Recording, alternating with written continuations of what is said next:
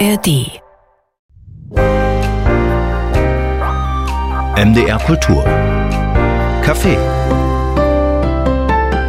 Das MDR Kulturcafé an diesem Sonntag mit Johannes Petzold und mit, das kann man nicht so oft sagen, aber diesmal auf jeden Fall, den braucht man eigentlich nicht vorstellen, denn mir gegenüber sitzt Marius Müller-Westernhagen. Hallo. Sind Sie sich da sicher? Ja.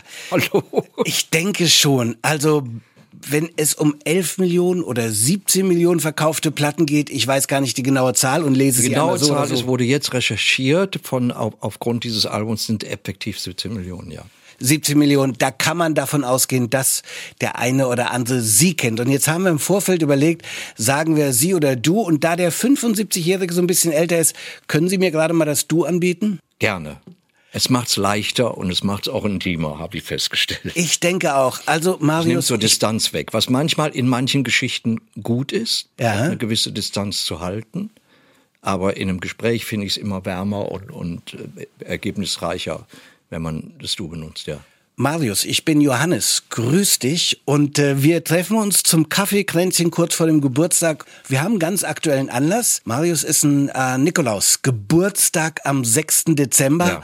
Und diesmal aber wirklich rund 75-jährig. Und auf dem Gabentisch für die ganzen Marius Müller-Westernhagen-Fans, die jetzt alle zuhören, ist ein Album zum 75. mit 75 Songs. Obwohl die ja keinen Geburtstag haben. da weiß man nicht. Der eine oder andere schon. Vielleicht, ja, Der genau. eine oder andere schon. Da ist es dann so ein doppeltes Geburtstagsgeschenk. Meine Frage ist, wer ist auf die Idee gekommen, 75 Songs Jahr für Jahr da drauf zu packen? Das ist ja erstmal großartige Idee und zeigt auch, ich gehe mit meinem Geburtstag noch so ein bisschen andersrum. Wer hatte die Idee? Die Idee hatte äh, Warner Brothers, mit denen ich ja über 30 Jahre verbracht habe. Und äh, die haben dann auch eine Kooperation zustande gekriegt mit Sony und mit Universal, was mich erstaunt hat, aber auch sehr berührt hat. Und die haben angerufen, haben mir angerufen und gesagt, Marius, wir würden gerne deine, deine Karriere dokumentieren bis hierhin, weil ich bin ja auch noch mittendrin. Und dann äh, war ich erstaunt, dass Leute sich die Mühe machen, weil für mich ist es halt Vergangenheit auch. Alles, was, was hinter mir liegt, damit befasse ich mich dann auch nicht mehr. Manchmal schmerzhaft, weil man macht natürlich Fehler, auch äh, zwischenmenschlich Fehler, die man dann später in der Entwicklung bereut, aber man kann sie auch nicht mehr ändern. Man kann nur daraus lernen, reflektieren und lernen. Und die haben sich dann die Mühe gemacht. Äh, es bot sich an, natürlich der 75. Geburtstag und äh, entstand die Idee, das dann auch äh, 75 Songs zu machen. Man hätte auch 100 machen können, 120. Mich, mich hat wirklich Naja, da ist ja noch ein Geburtstag übrig, wo ihr das dann machen könnt zum 100. erstaunt, äh, äh, dass überhaupt ich so viel in meinem Leben gearbeitet habe, weil ich bin eigentlich halt mich für sehr faulen Menschen, aber anscheinend habe ich ja doch viel gearbeitet und auch viele Songs geschrieben. Und sie haben es dann zusammengestellt. Das hätte ich nicht gemacht, weil mein Geschmack auch oft anders ist Hm. als äh, als der des des, des äh, Konsumenten. Das ist aber auch ganz normal. Und ich habe auch heute den Abstand, die Dinge, die ich halt, die ich wahrscheinlich nicht so gut finde, auch dann zu akzeptieren und auch zu akzeptieren als als Teil der Historie und denken, okay, das, äh, das gehört da rein, das muss da rein. Und das kann man auch jetzt nicht äh, aufgrund dessen Stücke, das was irgendwie kein Mensch gut fand, nur du, ersetzen. Aber es sind sehr viele Stücke drauf. Ich glaube, vier oder fünf von dem Album, was ich für meine Begriffe für mich das Wichtigste ist. Das ist in den Wahnsinn. Okay, ein Beispiel? Ähm, Why Don't You Say Your Name? Und das war, äh, die, die Inspiration war 9-11. 9-11 und, und meine Reaktion darauf. Und das war für mich unfassbar emotional und wichtig, das damals zu schreiben. Und es war für mich auch eine Entscheidung, welchen Weg weiterzugehen. Und du bist der Plattenfirma äh, ein bisschen dankbar dafür, dass sie das mit ausgewählt haben. Das hast du ja nicht unbedingt erwartet. 30 Jahre Karriere, äh, nee, äh, viel, viel länger, aber 30 Jahre mit der Plattenfirma. Karriere hast du gesagt. Aber Das war bei Warner, ja. Ich Ja. glaube, die Karriere ist inzwischen über 50, oder? über 50, ja. Und eigentlich ist es nicht Karriere, sondern wenn man auf so ein Album schaut mit 75 Songs für jedes Jahr ein anderer Song, dann ist es nicht Karriere, sondern Leben. Ne? Also du schaust dann auf dein Leben, das ist ja auch mit Bildern, mit kurzen Texten, glaube ich, ja. Äh, das ist schon irre. Also für die Fans, klar. Aber für Marius, so ein, sich so selber in so einem Tonträgerwerk mit visuellen Teilen zu sehen, irre. Ja, ja. Es ist, es ist, dir kommen viele Dinge hoch, die du vergessen hast, einfach auch im Laufe der, der Zeit. Und es kommen Dinge, wo du dich fragst, warum hast du das gemacht? Mhm. Das ist klar. Aber es kommen halt auch Dinge, wo, du, wo man denkt, das ist gar nicht schlecht. Auch in der Nachbetrachtung gar nicht schlecht. Und wenn du dich dann, und das musst du ja, du musst ja dann wieder befassen, weil ich höre meinen alten Kram nie. Es geht, geht, es ist für mich Vergangenheit. Und ich höre es auch zu Hause, meine Musik nicht. Nur wenn ich äh, auf Tour gehe, muss ich mich mit dem Songmaterial ja. beschäftigen. Aber ansonsten finde ich auch oft, gerade bei Filmaufnahmen oder Bildern, finde ich dann nicht mehr, ist die Person von mir vollkommen abgelöst, die, die ich damals war. Hm. Die kenne ich nicht mehr. Und das, das ist eine, äh, ist eine erstaunliche Erkenntnis. Ist es also ein Entfremdungsprozess, der unangenehm sein kann? Oder ist es einfach so, man schaut, ich kenne die Person gar nicht mehr und dann gibt es vielleicht wieder eine Annäherung durch dieses Album? Ja, ich hatte damals auch schon das Glück. Es gab ja mal eine Zeit, wo die ganzen Städte zugepflastert waren mit den Plakaten und so. Und ich habe immer einen Abstand dazu gehabt, mhm. weil ich immer wusste, was, was ich künstlerisch mache, ist wie eine, wie eine Art äh, die Funktion des Mediums. Und dann gibt's den, den, äh, den, den, der ich privat bin. Die sind vollkommen konträr von, von, von einem. Und das ist aber bei fast allen Künstlern, die ich kenne, ist das der Fall. Ich mag zum Beispiel nicht im Mittelpunkt stehen. Oder ich habe gerne meine Privatsphäre, würde ich auch nie hergeben. Mhm. Und auch meine Freiheiten. Auch zu der schlimmen Zeit bin ich immer noch irgendwo hin und habe was gegessen oder so, weil ich gesagt das kann mir kein Mensch bezahlen. Das kann mir kein, und es gibt so viele Beispiele, wie viele Menschen daran äh, kaputt gegangen sind. Weil sobald du jemand bist, der sich dann, mit dem sich dann Geld machen lässt, Profit machen lässt, in dem Augenblick, wenn du nicht aufpasst, wirst du zum Opfer. Und das, es gibt so viele Dokumentationen über, äh, in, äh, wenn, wenn man heute zum Beispiel Interessant, ich streife nur den Fußball, aber David Beckham, was dieser Mann aushalten musste. Mhm, weil er einmal das Bein gehummert, was nicht sehr clever war in diesem Nein, Spiel. natürlich nicht, aber man muss ja auch immer das Alter berücksichtigen. Man beschimpft auch heute immer so junge Leute und sagt, ah, dieser Idiot, dieser... Erfahrung kann man nicht trainieren. Einer der hm. genialen Sätze von Thomas Tuchel. Und es ist auch so. Da geht so weit zurück mit diesem Album und da entdeckt Marius auch eine Person, die er vielleicht gar nicht mehr kennt, obwohl er das selber ist. Äh, zum Beispiel fängt das ja an mit dem Song dieses Album Wir waren noch Kinder. Das ist ja ein ganz anderer Sound. Kürzlich hat äh, Max Herre so eine Compilation rausgebracht mit DDR Soul und Funk. So klingt das so ein bisschen, ja. ja. Das ist ganz weit her. Oder Marion aus Pinneberg würde heute als Schlager durchgehen. Ne? Ist eine ganz andere Geschichte. Ja, weil es das falsche Tempo hat. es ist viel zu schnell. Das hörst du natürlich mit der Erfahrung immer mehr.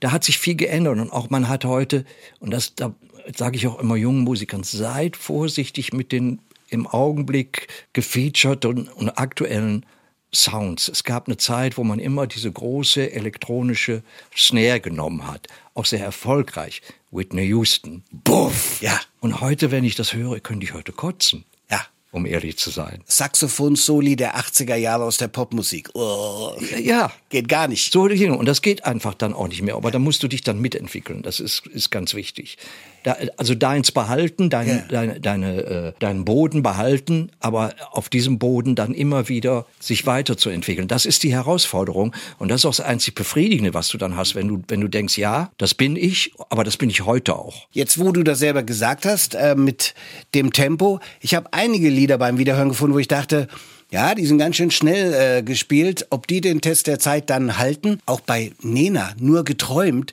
ist heute so schnell, ja. das kann man so kaum noch hören, auch wenn es ein Hit ist und auch wenn es was Zeitloses hat. Aber über die ganze Zeit, was dir kaum einer nachmacht, wenn du ins langsame, balladeske gehst und aus dieser Stimme sowas rausholst, wo dann nochmal so, ja, es ist kein Blues oder kein Blue Note Schlenker, aber äh, das ist ein Heimspiel, wenn du Balladen singst. Wenn du die richtig packst, da wird's zeitlos. Das hat mich auch am meisten gepackt. Ja, na, ich habe halt, halt, und da hast du auch, lernst du viel von schwarzen Musikern. Es ist egal, wie schnell ein Tempo ist. Und manchmal brauchst du einfach schnelle Tempi. Aber sie müssen halt immer ausgeschlafen, relaxed sein. Und du darfst dich nicht verführen lassen, zu viele Töne zu spielen, einfach weil du es kannst. Mhm. Sondern es muss erstens immer für den für den Song sein, es muss den Song bedienen. Und äh, da habe ich sehr viel gelernt, auch mit vielen Hörern bei Miles Davis, der immer seine Töne, seine Noten sehr sparsam gebraucht hat. Die hatten aber dann immer so ein Gewicht und eine Bedeutung, dass es dich, oh Gott, ja. Ja. Und das, das muss man lernen, weil am Anfang will man natürlich sich immer zeigen und es ist alles hektisch und habe vorhin gesprochen über Groove. Wenn, wenn ein Groove nicht funktioniert, ist es meistens der Sänger, weil der immer vorne wegläuft. Der ist so aufgeregt, äh, anstatt sich da draufzusetzen. Weil jeder sollte sich immer bemühen, so, so spät wie möglich auf dem Backbeat zu sein. Das war die Qualität von Charlie Watts. Und war das sich Holger Tschukai, Gott hab ihn selig, der sagte, ich habe sehr lange immer auf dem Bass Noten gesucht und irgendwann habe ich mich darauf spezialisiert, sie zu finden. Ich glaube, das war so ein Statement, weniger ist mehr. Ja, also die Ja, ja, richtige klar. finden und das geht ja auch in die Miles Davis Richtung, wie du gesagt hast. Vor dem Musiker Marius Müller-Westernhagen, der jetzt auf diesem Album so in seiner 75-Jährigkeit da eben bebildert wird, gab es ja den äh, Schauspieler. Man würde immer denken, jo, vom Wechsel einem zum anderen ging das ab, aber äh, du hattest, äh, musstest richtig durchhalten. Vor dem Pfefferminz-Album gab es zwei, die sind überhaupt nicht in die Charts gegangen, Alben. Ne? Also da, da musstest du schon vom Erfolg der Schauspielzeit sagen, nee, ich will das, ich mach das. Na, ich musste vor allen Dingen Kontrolle erlangen, weil ich war natürlich am Anfang total überwältigt, weil man sich nie hat vorstellen können, ins Studio zu kommen, dass sich jemand überhaupt dafür interessiert. Und äh, das erste Album war ja, äh, man sagte damals Achtungserfolg. Es gab die Leute, die machten das ernsthaft, galten als ernsthafte. Und dann gab es den Schlager und äh, beide Seiten hatten ja gar keine Verbindung zueinander. Und man hat sich auch gehasst, da richtig gehend, was eigentlich gut war. Und äh, aber ich hat die Kontrolle war halt da. Ich bekam Lucifer's Friend und ich hatte noch nicht die Kontrolle. Und es war auch nicht das, was ich als Sänger gemacht hatte vorher. Ich habe in einer Band gespielt, in einer Bluesband gespielt, in einer Soulband gesungen.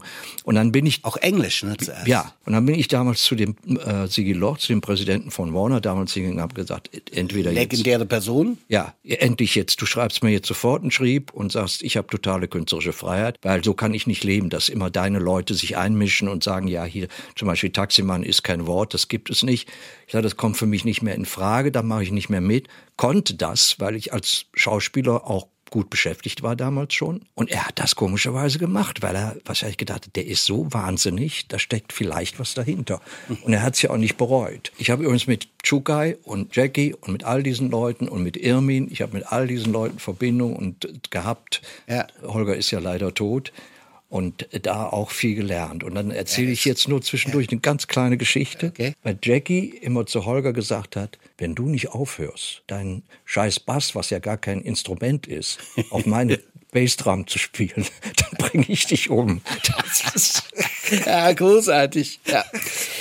Klar, dass wir hier in den Jahren zurückgehen, denn dieses Album dreht sich um 75 Jahre Marius Müller-Westernhagen. Gibt's da eigentlich noch Schulfreunde oder Sandkastenfreunde, die, wenn du sie siehst, sagen, ja, lass mal gut sein mit deinen 17 Millionen, aber du bleibst in der Schlange hinten stehen? Die, also das alles. Äh, Das tue ich grundsätzlich, weil das halte ich für Demokratie. Okay. Also ich Du hasse ja das, sowieso wenn Leute sich vordrängen an der Schlange und denken, sie wären was Besonderes. Das hat mir mein Vater immer eingeimpft. Sag ich, egal was du erreichst, egal wo, wie reich du wirst oder was auch immer, du bist nicht besser als andere. Stell dich nicht über andere. Da hat er, glaube ich, so oft gesagt, dass es einfach so ein, so ein Leitsatz geworden ist auch für mich. Nee, das mache ich nicht. Ist mir auch peinlich. Ja, auf jeden Fall eine Autoritätsfigur. Der war ja Schauspieler im Gustav Gründgens Ensemble. Also wow, das ist schon Backing, aber äh, früh gestorben mit 44 Jahren. Großartiger Mensch. Ja? Den hat der Krieg zerstört einfach. Junger Schauspieler, hochbegabt, äh, viel Hoffnung und dann kommt er zurück und die Kraft ist weg und äh, hat sehr getrunken. Also mein Vater war Alkoholiker. Ja. Hat er dir Sachen mit auf den Weg gegeben? Ja, also er hat, er hat mir Werte vermittelt und ganz, ganz besondere Sachen und auch dieses Gefühl, es gibt Dinge, die macht man einfach nicht. Und ich glaube, das ist aber auch in, in, in älteren Generationen ist das so. Sagt, er, Das kannst du nicht. Das ist ein, ein Schweinerei-Move. Don't. Und aber auch dann gleichzeitig gelernt, wenn du was zu sagen hast, mach die Schnauze auf. Denk nicht, oh, ja, könnte ich mir jetzt schaden oder so. Das ist eine- das ist eine andere Generationssache. Und ich glaube, inzwischen ist der Kapitalismus so verinnerlicht und auch pervertiert zum Teil, dass es das nicht mehr gibt. Das ist aber auch, dann kannst du kein Künstler werden. Ja. Da bleiben aber Sachen übrig. Äh, ich bin da auch immer noch im Austausch mit meiner Mutter, Gott hab sie selig, eigentlich täglich mit ihren vielen Sprüchen, Redewendungen, die damals keinen großen Sinn ergaben. Und die jetzt Sinn ergeben. Ja, ja. Das ist bei mir mit eigenen Texten so, die ich also eigentlich beim Schreiben inte- intellektuell gar nicht begriffen habe. Und dann viele Jahre später, beim, beim äh, Pfefferminz-Experiment war das so, denke, ach, das war der Grund, wo du einfach mit deinem Unterbewussten arbeitest und es macht dann auf einmal Sinn für dich. Und das macht ja auch Kunst aus. Ähm, ich habe gerade nach den Schulfreunden gefragt oder Sandkastenfreunde, gibt es die? Es gibt der, also der, der letzte, der, mein ältester Freund ist gestorben vor zwei Jahren. Ich habe Verbindung zu meinem ersten Bassisten, den habe ich kennengelernt, da war der 16. Der ist inzwischen ein, ein, sehr erfolgreicher Chirurg, was niemand dachte, weil das war der größte Punk in der Band. er hat die größte Scheiße gebaut und äh, die Mutter hat ihn dann irgendwann aus dem Verkehr gezogen ja. und hat ihm gedacht, ich wäre derjenige, der ihn da hinbringt, weil da war ich immer derjenige, der die Gruppen zusammengehalten hat, der, der geführt hat. Das ist, ist, ist einfach so. Ein guter Basser hat ja auch ruhige Hände. Das geht dann weiter zum Chirurgen. Ich möchte die Möglichkeit nützen, weil 75 Jahre, klar, Rückschau, wo geht's jetzt hin, wo bin ich gerade, wo besser kann man das sehen wie jüngst ah, die Stones und die Beatles. Die einen bringen einen posthum Song raus mit künstlicher Intelligenz, aber viele weinen, wenn sie das hören. Die anderen bringen nochmal ein Album raus. Und wer ist besser gealtert? beide verschiedene Ansätze. Ich habe vor vielen Jahren mal gesagt, also ich verstehe das nicht. Wenn ich mal 50 bin und so, da hüpfe ich nicht mehr auf der Bühne rum. und wenn du sie gesehen hast, jetzt erstmal spielen sie viel besser, obwohl mir Charlie extrem fehlt, weil es ist mir fast zu korrekt. Weil, weil es war immer sloppy. Mhm. Und das hat den Swing gebracht. Und das hat die, die Qualität der Stones hat, war immer Charlie Watts auch mit seinem unglaublich späten Backbeat, mit dem Swing, den er gespielt hat. Aber sie wirken nach wie vor authentisch, finde ich. Und das ist erstaunlich. Aber die einen schreiben ein Liebeslied über 50 Jahre hinweg, Liebeslied zwischen sich und Paul McCartney auch immer gesagt, wieso habe ich ihm nie gesagt, dass ich ihn liebe? Aber das durften wir damals nicht. Das war nicht Liverpool, das war nicht die nee. Zeit. Aber so, jetzt ist dieses Liebeslied der vier. Die anderen machen Album. Du sagst, das funktioniert, obwohl Charlie Watts nicht dabei ist und die Sloppy. Ja, das Album, Charlie ich Watts. glaube, was, was ich, und ich, ich kann mir eigentlich diese Kritik gar nicht anmaßen. Ich finde, dass sie dass das sehr gut gespielt ist, dass sie auch einen tollen Producer hatten, weil die, die Gitarrensounds ja. sind, sind sehr frisch, sehr modern, sehr jung. Aber sie werden wohl nie mehr diese Songqualität erreichen, wie bei äh, wie, wie in den Alben, den großen Alben Sticky Fingers äh, Exile oder, oder on Main Exile Street. on Main Street. Das ist ein Meisterwerk. Ja. Das, aber da hat man auch nicht so geachtet auf Perfektion, ja. sondern auf, auf, auf Vibe, auf, auf irgendwas, was sich nicht wiederholen lässt. Die einen holen sich einen jungen Producer, die anderen holen sich den Sohn von George Martin, dem fünften Beatle, der diesen Sound kreiert hat. Wir lassen das Band mal Den habe ich auch laufen. kennenlernen dürfen. Da war er aber schon fast taub. Also ein ganz toller. George Martin noch? Ja, ganz toller Gentleman. Du bist ein Zeitzeuge. Ich ja, sitze jemand gegenüber, der hat George Martin getroffen. Okay. Äh, komischerweise nie einen von den Stones, obwohl viele Mitarbeiter der Stones auch bei mir auf Tourneen gearbeitet haben. Ich habe nie einen von denen getroffen. Kann noch kommen. Ich glaube, die gehen wieder auf äh, Tour, so wie du nächstes Jahr. Vielleicht gibt es da irgendwie eine Kreuzung. Nochmal gehen? Sag mal, äh, wieso bist du eigentlich immer noch so dünn mit 75? Die nehmen doch normalerweise so ein bisschen Gewicht zu, aber machst du Sport oder wie ist dein Organismus? Wirklich, ja? Ja, ja. Sehr viel achte auf Ernährung. Ich bin jetzt nicht jemand, der sagt, keinen Tropfen Alkohol oder so. Aber der Tropfen muss schon gut sein und ich weiß auch genau, wann ich aufhöre. Also ich trinke nicht mehr als im Höchstfall zwei Glas Wein und dann, dann das ist es dann auch. Aber Sport, ja, brauche ich. Ich habe so, so eine nervöse Energie und ich brauche das einfach, um Adrenalin abzubauen. Also gerade wenn du viel mit dem Kopf arbeitest, musst du das machen. Und ich mache es auch mit Freude. Ich bin, also. Was am liebsten? Ja, aufs Band, laufen? Ja, ich habe richtig, Arbeit. also ich habe zweimal die Woche ähm, äh, Krafttraining und Koordination und, äh, und dann möglichst dreimal die Woche, also insgesamt vier, fünfmal die Woche auch Konditionstraining. Und das musst du auch für die Shows machen, sonst kannst du es nicht. Ja, war nicht trotzdem letztes Jahr Lungenentzündung und so? Na, ist schon drei, vier Jahre. Drei, vier Jahre ja. her? Ja, das war ein Virus, den hatte ich mir in, in, in, der, in der Produktion vom Pfefferminz-Experiment, äh, hatte mir ein Virus eingefangen in New York, den die auch hier dann erst nicht erkannt haben. Und dann gab es eine Lungenentzündung und dann lag ich zwölf Tage in der Charité. Und da hat mir die Fitness sehr geholfen, weil der Professor, der mich behandelt hat, hat gesagt, wenn du hier kommst in deinem Alter und wärst jetzt nicht so fit, du bist fit in den Ring gestiegen hättest es nicht überlebt. Ja, du warst schon ein schlachsiger Kerl zu Zeiten, als du geschauspielert hast und da warst du ja richtig Kult. Wir haben alle gesehen, Theo gegen den Rest der Welt. An den ersten kann ich mich nicht erinnern, aber Theo gegen den Rest der Welt. Was für ein Road-Movie. Und der riesige Erfolg damit, dann musstest du kämpfen, um Musiker zu werden, mindestens zwei Platten lang. Äh, wieso ist die Schauspielerei nicht fortgeschritten? Das habe ich immer auch ein bisschen bedauert, weil du warst Kult bei uns. Also es war irgendwann war der Punkt erreicht und du, du hast heute Regisseure, mit denen du arbeiten kannst. Mhm. Und viele junge Regisseure damals, die kamen von der Filmhochschule und wussten, wo sie die Kamera hinstellen und äh, haben sehr viel auch zitiert. Ich war ja auch beeinflusst sehr vom amerikanischen Film, vom französischen Film, vom italienischen New Realism, ja. italienische Jessica.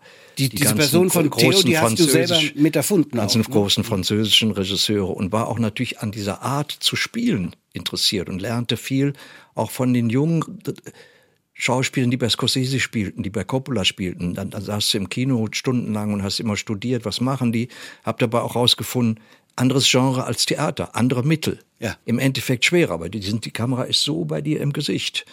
Und wichtig ist, was passiert dahinter, was passiert hier, was passiert im Bauch und nicht deine Mimik. Und es kam der Punkt, wo ich dachte, ich werde so wie das Umfeld ist und du hast als Schauspieler so wenig Einfluss. Und du merkst, wenn du eine Erfahrung hast, merkst du nach einer Woche Drehzeit, das wird nichts. Weil ich immer das Gesamte gesehen habe. Ich habe schon als junger Mensch mit 17 Ostern von Strindberg und dann hat mir der Regisseur gesagt, du denkst nicht wie ein Schauspieler, du denkst wie ein Regisseur. Mhm. Habe mich aber nie getraut, das anzunehmen, weil ich fand, fand, diese Verantwortung unheimlich groß als Regisseur. Ich würde ja denken, mit dem Erfolg heute, auch viele deiner Fans werden das denken, du bist ein Mann, der von Anfang an mit großem Selbstvertrauen durchs Leben nee. ging und sagst, das hast du äh, nicht.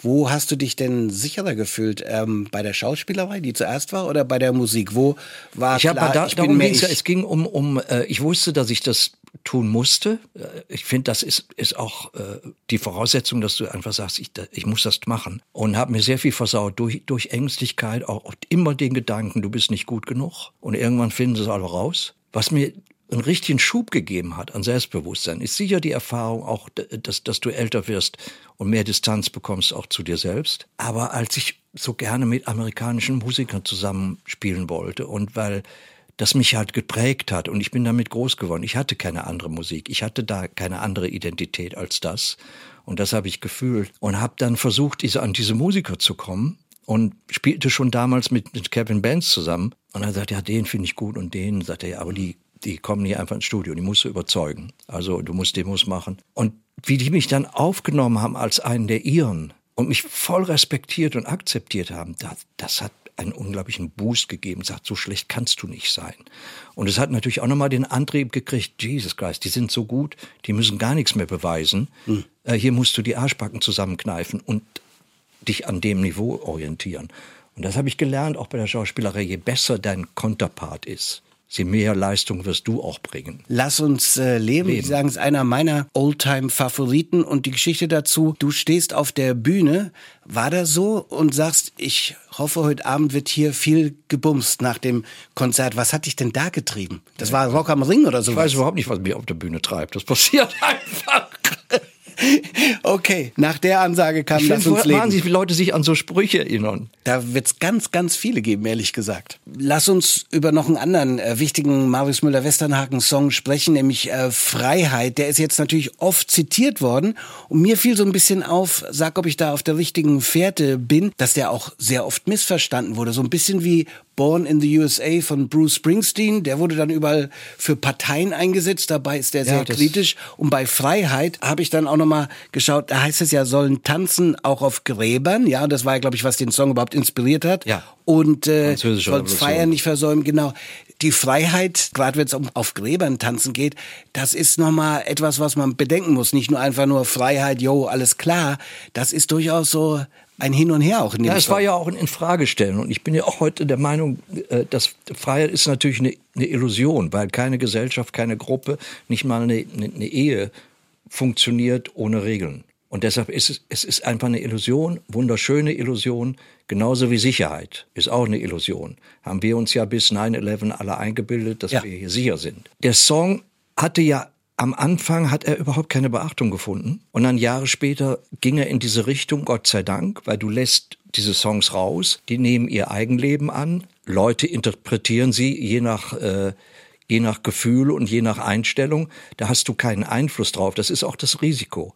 Und er ist in eine Richtung gegangen, die für mich natürlich angenehm war und die mich auch immer später aus Erzählungen, was, was es den Leuten bedeutet hat im Osten, sehr, sehr gerührt hat. Und dann gab es auf einmal halt eine Gruppe, die ihn sich genommen habe. Auch da hast du keinen Einfluss. Aber mhm. ich glaube, ich habe mir ganz gut zurückgeholt. Ja, da, genau, das wollte ich sagen. Also es ging um die Impfgegner, ne, die dies als Freiheit, äh, ja. das eben nicht zu tun, interpretiert haben. Und anstatt in den Ring zu steigen und äh, bei Markus Lanz aufzutauchen, ich Ach, weiß nicht, ob der da schon war, dann äh, hast du ein äh, Foto gepostet, wo du geimpft wirst und da stand Freiheit. Ja, und das ist großartig den Diskurs wieder. Das ist Freiheit. Ich habe den, ich habe die Chance zu entscheiden, was ja heute anscheinend nicht mehr der Fall ist, weil die Positionen sind so radikal und so festgefahren und man, äh, es geht nur noch um äh, Gewinner und Verlierer. Mhm. Aber da, das ist nicht Politik. Für mich ist Politik Kompromiss. Etwas finden, wo beide gegensätzlichen Parteien einen Weg finden, wo sie beide mit leben können. Und das wird gar nicht mehr wahrgenommen, sondern es ist einfach nur Hysterie und feste Position. Und da bewegt sich nichts mehr. Das hat auch nichts mit Demokratie zu tun oder so. Und, und, die Drecksäcke sitzen auch immer auf beiden Seiten. Und, es, ja. und sie, sie repräsentieren auch nie die Mehrheit sondern die Mehrheit der Leute will seine Ruhe haben, will genug Kohle zu äh, verdienen, um essen und trinken zu können und, und schlafen zu können. Ja, und es kriegt viel zu viel Gewicht. Eine andere Art, ähm, Diskurs zu bestimmen, ist, wenn Farid Bang und Kollege, also ja auch schon einige Zeit zurück bei diesem Echo-Preis bejubelt wurden und du hast die Dinger dann zurückgegeben. Und äh, das ist eigentlich auch eine Art, ohne mit dem ganzen Wortwahl und Auseinandersetzung reinzugehen. Ja, und zu sich zu rechtfertigen. Mhm. Ich meine, das sind ja, genau sind mhm. verschissene Preise von einem, von einem Event, wo die Industrie praktisch ihre erfolgreichsten Pferdchen über die Bühne trippeln ließ. Mehr ist es ja nicht. Es ging ja gar nicht nach künstlerischen, es ging um Verkäufe. Und da kann man dann äh, mitspielen und kann sagen, ja, ja, wunderbar. Aber das war mir einfach, es gibt auch da, ich bin für absolute Freiheit in der Kunst, aber es gibt da auch geschmackliche Grenzen, die man nicht überschreitet. Und wir als Deutsche mit unserer Geschichte sind da schon verpflichtet, sich dem auch zu stellen und dementsprechend auch zu handeln. Und ich war von einigen enttäuscht, ja, dass sie nicht gesagt haben, klar. Und Gott sei Dank ist ja auch dann äh, die, dieses Ding hat sich ad absurdum geführt und ist beendet worden. Weil ein Preis, da musst du wirklich eine unabhängige Kommission haben und dann muss das aber auch, äh, also für mich sind Preise dann, wenn Leute was gewagt haben, äh, was aber überhaupt nicht verkauft, das ist aber künstlerisch großartig, dem ganzen Preis verleihen. Die anderen brauchen es nicht, weil die haben so viel Kohle verdient mit dem schon. Die brauchen keinen Preis. Ich denke, bei diesem Album 75, da ist natürlich auch der Song Dicke dabei, ja, und du bist ja der dünne Hering, der du auch wirklich äh, bist. Und so ein Song, könnte der heute noch so geschrieben werden in Zeiten der politischen Correctness? Also ich denke an Raoul Dahl, den britischen Schriftsteller, der schreibt von einem fetten Gegenüber und dann wird das vom Verlag geändert und heißt dann eine umfangreiche Person. Das finde ich unmöglich, weil es ist, es ist zeitbedingt. Und das ist für mich, äh, das muss man immer bedenken. Aber du kannst jetzt nicht auf einmal die, die ganze Zeit umdrehen, das wäre auch idiotisch. Das ist der eine Grund, warum Dicke auch missverstanden wurde. Die Deutschen tun sich schwer mit einer Vielschichtigkeit. Es wird immer eins zu eins genommen. Mhm. Es ist klar, ich arbeite da mit Klischees, ich arbeite mit dem sogenannten Eulenspiegel-Effekt. Ich sage, so redet ihr über Minderheiten hinter vorgehaltener Hand. So wird geredet. Ich konfrontiere sie damit. Äh, und das ist dann Provokation, äh, weil man was ändern will, was sagen will. Weil Humor Warum? und Hintergründigkeit wurden in diesem Land nicht ja. erfunden. Und das genau, ist nicht da, erfunden. Ja. Das ist der eine, äh, ist der eine Grund. Und natürlich nach heutigen Maßstäben denken wir natürlich anders. Aber es sind viele Dinge in, in der Vergangenheit als ganz normal angesehen worden. Und das, dafür kannst du heute nicht mehr bestraft werden. Und es ist, wenn wir anfangen, in der Kultur Verbote zu, äh, zu erteilen, dann beschneiden wir das, wir machen das kaputt, du, du killst es. Das, das muss erhalten bleiben weil du kannst machen, was du willst. Ich kann auch heute wieder dicke schreiben. Das ist meine Entscheidung. Mhm. Und du würdest wieder dicke schreiben? Ich würde das schreiben, was ich denke und was ich fühle.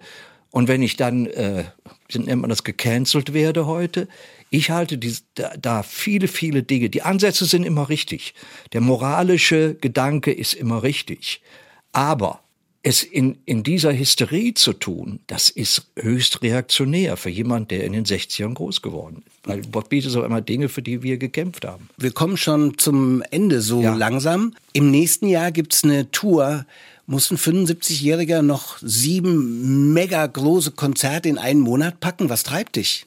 ich weiß es auch nicht. Hätte man auch auf drei Monate machen können und jeden Monat drei oder so. Also nee, das wäre nicht zu finanzieren. Du kommst nach Leipzig. Das wäre nicht zu finanzieren. Ah, okay. Das ist das Problem. Du, also, du bist, wenn du heutzutage von einem Promoter verlangst, du willst drei Wochen proben, erklärt er dich für verrückt. Und das ist einfach so, du musst damit leben. Ich hatte einfach das Gefühl, ich hatte einfach Lust zu spielen und auch laut zu sein. Ich glaube, die Zeit verlangt das. Ich werde jetzt äh, nicht da mich auf den Stuhl setzen und unplugged machen. Und ich habe keinen Druck mehr. Ich muss ja keinem was beweisen. Und das ist schön. Da bist du wie, wie eine Amateurband. Du freust dich einfach abends auf die Bühne zu gehen. Und natürlich wird es anstrengend, aber ich bereite mich so gut es irgendwie geht darauf vor. Und äh, wir sehen. Die Tochter Mimi, mit der hast du ja schon öfter zusammen gesungen, aller Vaterstolz, dass die Musik in die nächste Generation geht.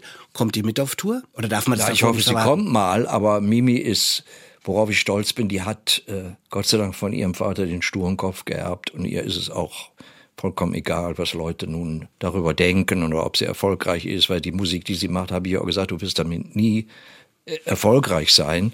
Aber es ist toll, dass du das mit ganzem Herzen machst und mach das, was du für richtig hältst. Mhm. Und in dem Sinne ist sie auch erzogen, auch von ihrer Mutter, und ist ein tolles Mädchen und trägt die musikalische Fackel in die nächste Runde. Sag mal, also wenn du da auf Tour gehst, du sagst, du freust dich drauf, soll wieder Rock'n'Roll werden, soll nicht ruhig werden. Wie ist der Austausch? Auch, auch, auch, auch ruhig, ja, aber soll keine ruhige Tour werden, sondern da werden schon mal 75 Jahre gefeiert mit deinen vielen, vielen Fans. Äh, wie ist der Austausch mit denen für dich auf der Bühne, mit den Fans? Bisher habe ich es ja immer geschafft, wirklich eine, eine Verbindung zu ihnen aufzubauen. Und meine Frau hat mich vor langer Zeit mal gefragt, wie ich das mache. Ich sage, ich weiß es nicht. Ich bleibe einfach bei mir und versuche wirklich zu empfinden. Ich versuche keine Show zu machen. Das ist das, was ich dann fühle. Und ich, in, so kitschig das klingt, ich habe das schon mal gesagt, was ich fühle auf der Bühne, gesagt, ich platze vor Liebe in dem Augenblick. Obwohl ich diese Menschen ja gar nicht kenne und auch einen großen Teil nie kennenlernen werde und auch nicht will. Aber da in dem Augenblick entsteht das halt immer. Und ich hoffe, es tut es immer noch, ja. 6. Dezember ist der Geburtstag. Wie wird der gefeiert? Ganz, ganz still. Ich mag nicht gern gefeiert werden. Wie war denn das früher, als du ein Bub warst?